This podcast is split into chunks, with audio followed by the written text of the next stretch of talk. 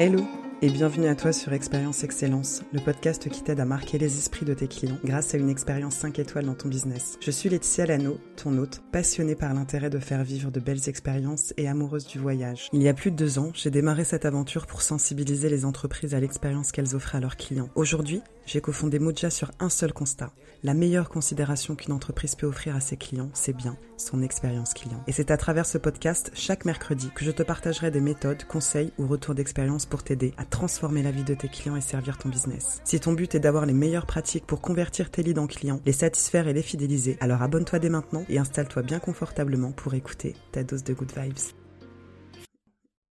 Je suis une éternelle insatisfaite. C'est la confidence que je t'ai faite dans la bande-annonce du podcast Expérience Excellence. Et avec cette caractéristique et mon expertise en tant que consultante en expérience client, eh bien, je ne peux m'empêcher de trouver euh, tous les couacs possibles et inimaginables chez les entreprises que je rencontre et en déduire tous les axes d'amélioration eh bien, que je pourrais euh, réaliser euh, grâce à l'expérience client. Pas plus tard que la semaine dernière, euh, je me suis rendue aux impôts, qui n'est à proprement dit parler pas une entreprise. Et pourtant, j'ai trouvé plein d'axes d'amélioration très rapidement. En fait, à mon arrivée, je me suis retrouvée devant une longue file d'attente. Les gens euh, qui osait euh, s'aventurer euh, à doubler était vite repris par les gens de la file. Autant dire que bah, j'ai suivi la file avec fermeté pour éviter tout conflit. Bref, au bout d'une heure, il me manquait une demi-heure de la file d'attente pour arriver au premier comptoir. Donc devant moi, les esprits se sont pas mal échauffés, les gens en avaient clairement marre d'attendre.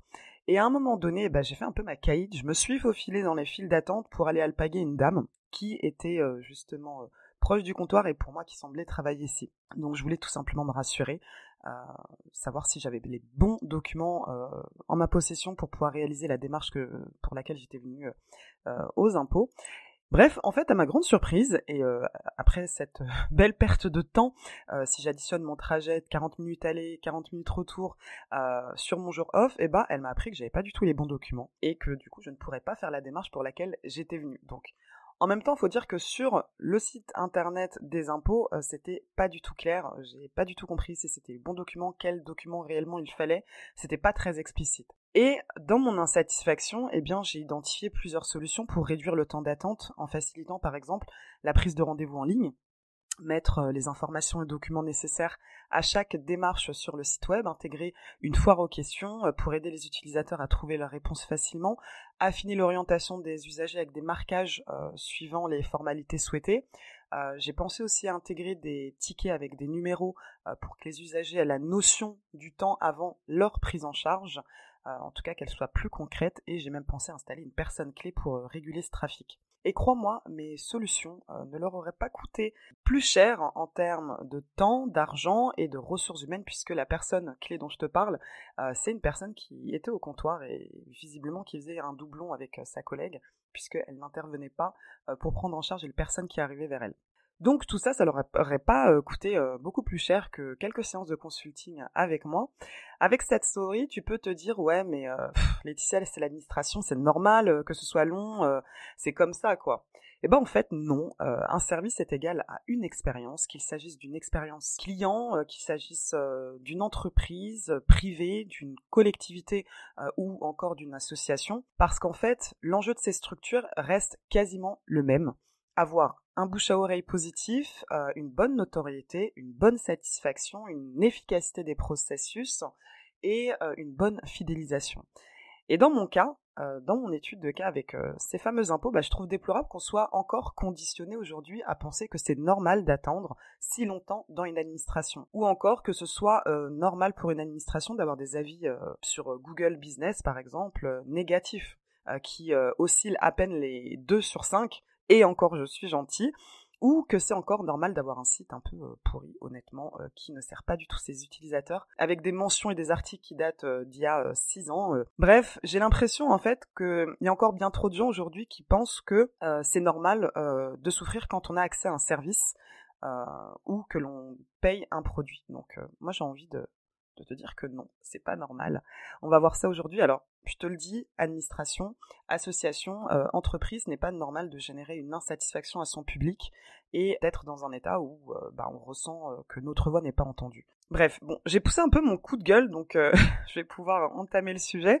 Donc, je suis une éternelle insatisfaite, je te l'ai dit, et quand je te dis que je le suis, eh bien, c'est que dans une entreprise, en tout cas, euh, dans chaque expérience que moi je vais vivre dans ma vie de tous les jours, j'identifie tous les points de friction que je rencontre en tant que consommatrice. Je décortique du coup le, parcours client que l'entreprise me fait vivre, les émotions que je ressens, et tous les axes d'amélioration euh, que j'aurais ajoutés, comme tu as pu le voir dans mon étude de cas.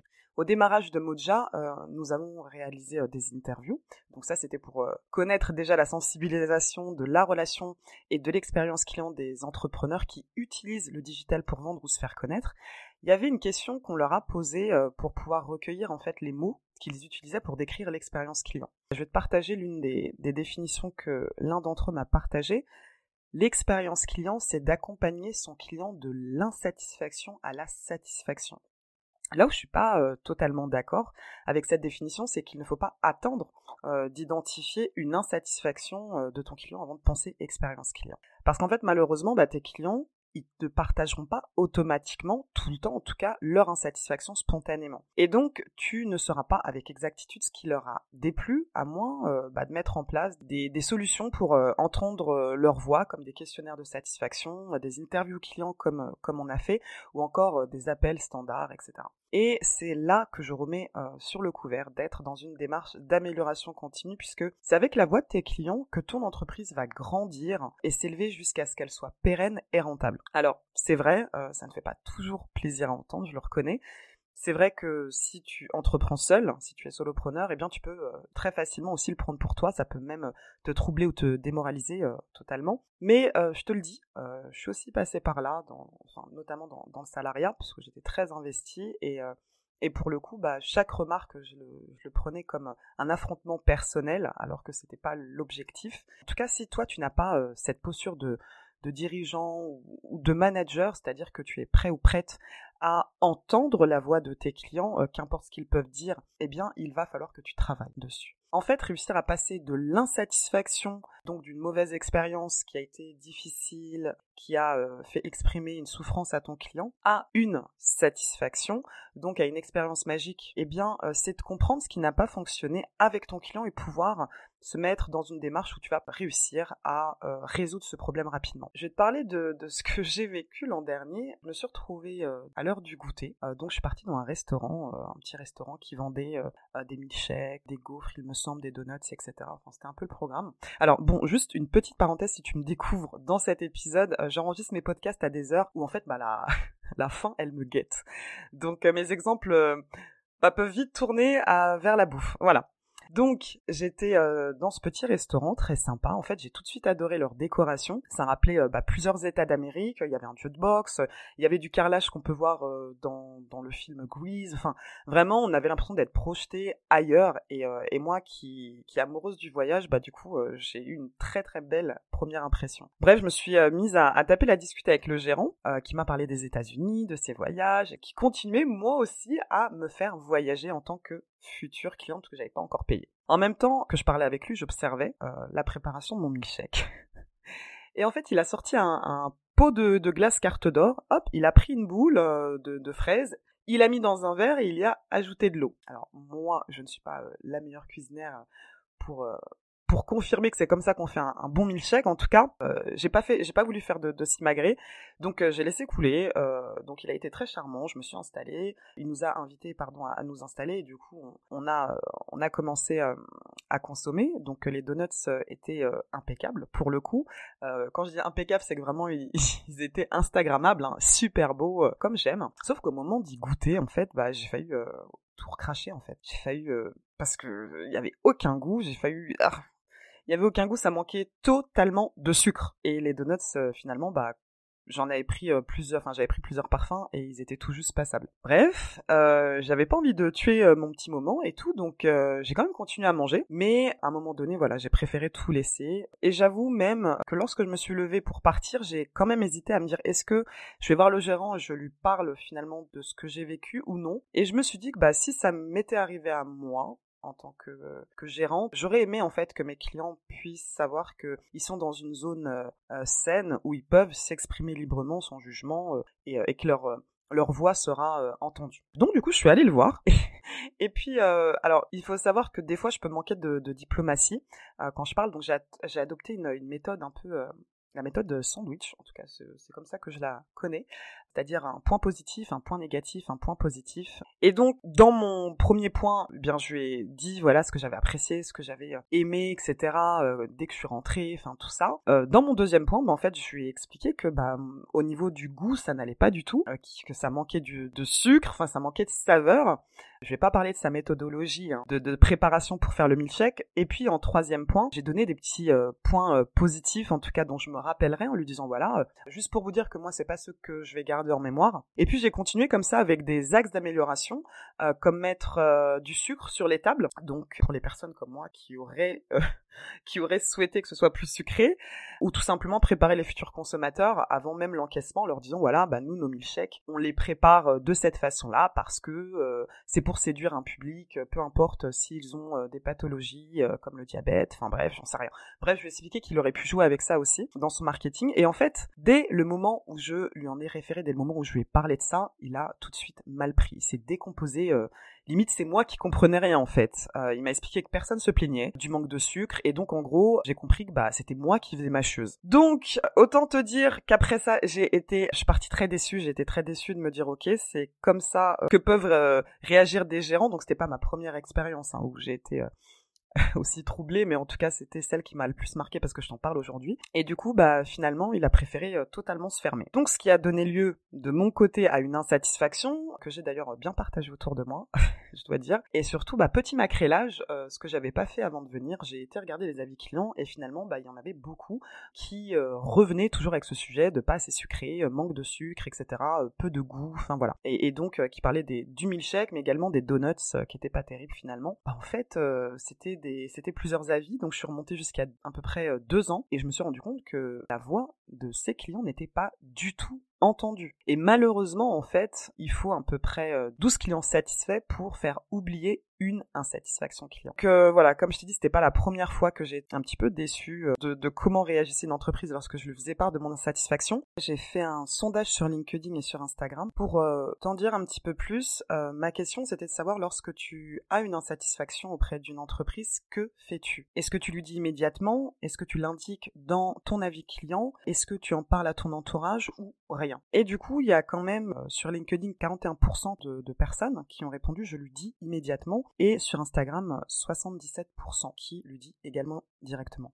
Autant te dire que le fait que ce soit l'une des principales euh, actions, premières actions en tout cas que tu vas entreprendre, c'est de le dire à l'entreprise, bah en fait, si elle te reçoit de cette manière-là, je pense pas que tu vas euh, toi aussi réussir à avoir de la diplomatie et puis surtout en fait que tu vas revenir parce que pour le coup je, je n'y suis jamais revenu et je ne reviendrai plus jamais, ça c'est une certitude, on dit jamais jamais mais moi je le dis clairement parce que j'ai vu qu'en fait bah, j'étais pas écoutée en tant que client donc ça ne m'a pas convenu. Et il faut dire aussi que du coup bah si toi tu prends la peine ou si tes clients tout simplement prennent la peine de te dire réellement ce qu'ils ont pensé de ton produit, de ton service, de ta prestation, s'il y a quelque chose qui n'a pas été et donc ils t'expriment leur insatisfaction, il faut que tu puisses être en mesure de les écouter. Malheureusement, des fois il y en a qui sont pas dans, dans cette démarche-là, ce qui n'est pas du tout bon signe puisque bah, une entreprise qui ne sait pas ce que pensent ses clients, c'est une entreprise qui ne prend pas le temps d'écouter ses remarques, c'est une entreprise finalement qui va droit dans le mur puisqu'elle ne pourra pas s'améliorer. euh, pour tout te dire, en tant que dirigeant, dirigeante, en tant qu'entrepreneur, euh, manager, enfin peu importe euh, ton rôle aujourd'hui et donc ta fonction, eh bien il faut être et rester dans une démarche d'écoute active de tes clients, euh, comme je te l'ai cité. Je te parle bien de celles qui acceptent tous les feedbacks, qu'ils soient positifs ou négatifs. En tout cas, d'être dans cette démarche-là, ça va te permettre de développer ton activité et donc grâce à la voix de tes clients, eh bien tu sauras comment pouvoir évoluer positivement ton entreprise. Donc si je reviens à l'interview de l'entrepreneur dont je t'ai cité un peu plus tôt, qui m'a partagé sa propre définition d'expérience client en me disant que c'était pour lui de passer de l'insatisfaction à la satisfaction client, c'est correct. Si je te dis que je n'ai pas apprécié telle ou telle offre dans ton produit, dans ton service, enfin si je n'ai pas apprécié tout simplement euh, ce pourquoi j'ai acheté chez toi, et donc que je te partage une insatisfaction que j'ai ressentie, qu'est-ce que tu vas faire de cette information? Si ton but c'est de développer ton entreprise, d'augmenter tes ventes, d'augmenter ta notoriété, ton chiffre d'affaires et de pérenniser ton activité, eh bien tu prendras en considération mon insatisfaction. Bon, là par contre, euh, je veux juste revenir sur un point essentiel, c'est que les insatisfactions, elles ont leurs limites. Tu vas pas pouvoir répondre à toutes les insatisfactions dont on te fera part.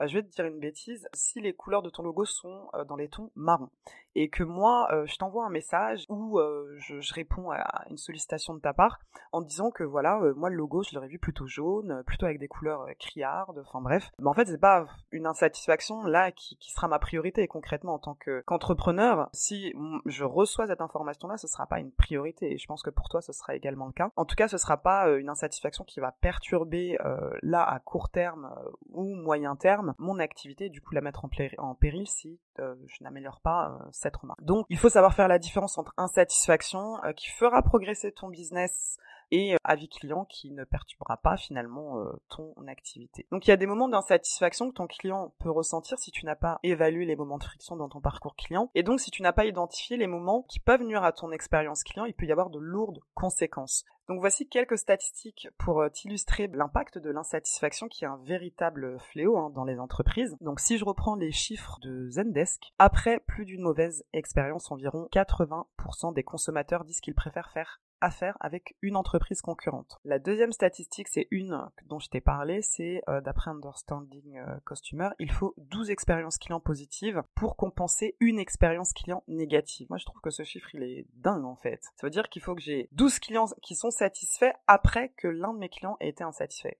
C'est dingue. Donc, je te reprends juste le sondage que j'avais lancé sur LinkedIn, comme ça je te montre euh, les données que j'ai pu récolter. Sur LinkedIn, j'ai demandé, lorsque tu as une insatisfaction envers une entreprise, que vous étiez 41% à me dire, je lui dis immédiatement, je lui dis directement. Vous étiez 18% à à me dire, pardon, euh, je l'indique dans mon avis. Vous étiez 35% à dire que j'en parle à mon entourage. C'est un peu catastrophique parce que bah, c'est du bouche à oreille, comme je t'ai expliqué avec euh, le fameux restaurant un peu à l'américaine, Donuts et Milkshake. Autant te dire que j'ai fait une pub euh, pas très sympa, mais sans euh, sans vouloir causer du tort. Hein. C'est tout simplement en exprimant mon, insatisfaction. Et 6% euh, sur LinkedIn à me dire, bah en fait, bah je ne fais rien. Si je suis pas insatisfait, euh, enfin si je suis, je vais y arriver. Si je suis insatisfait, euh, eh bien je ne ferai rien. Donc euh, ça pareil voilà. Et sur euh, Instagram, eh bien comme je l'ai dit, 77% vont le dire immédiatement à l'entreprise, 0% l'indiquent dans leurs avis clients, 15% en réfèrent à leur entourage et 8% ne feront rien. Donc l'entreprise finalement ne sera pas au courant qu'il y a eu un souci. Ce que je veux dire, c'est que rares sont les fois où en tant que consommateur, tu vas partager ton insatisfaction à l'entreprise quand bien même tu le ferais, qu'est-ce qu'il retiendrait de ta voix? Et surtout comment serait perçu de leur côté ton insatisfaction.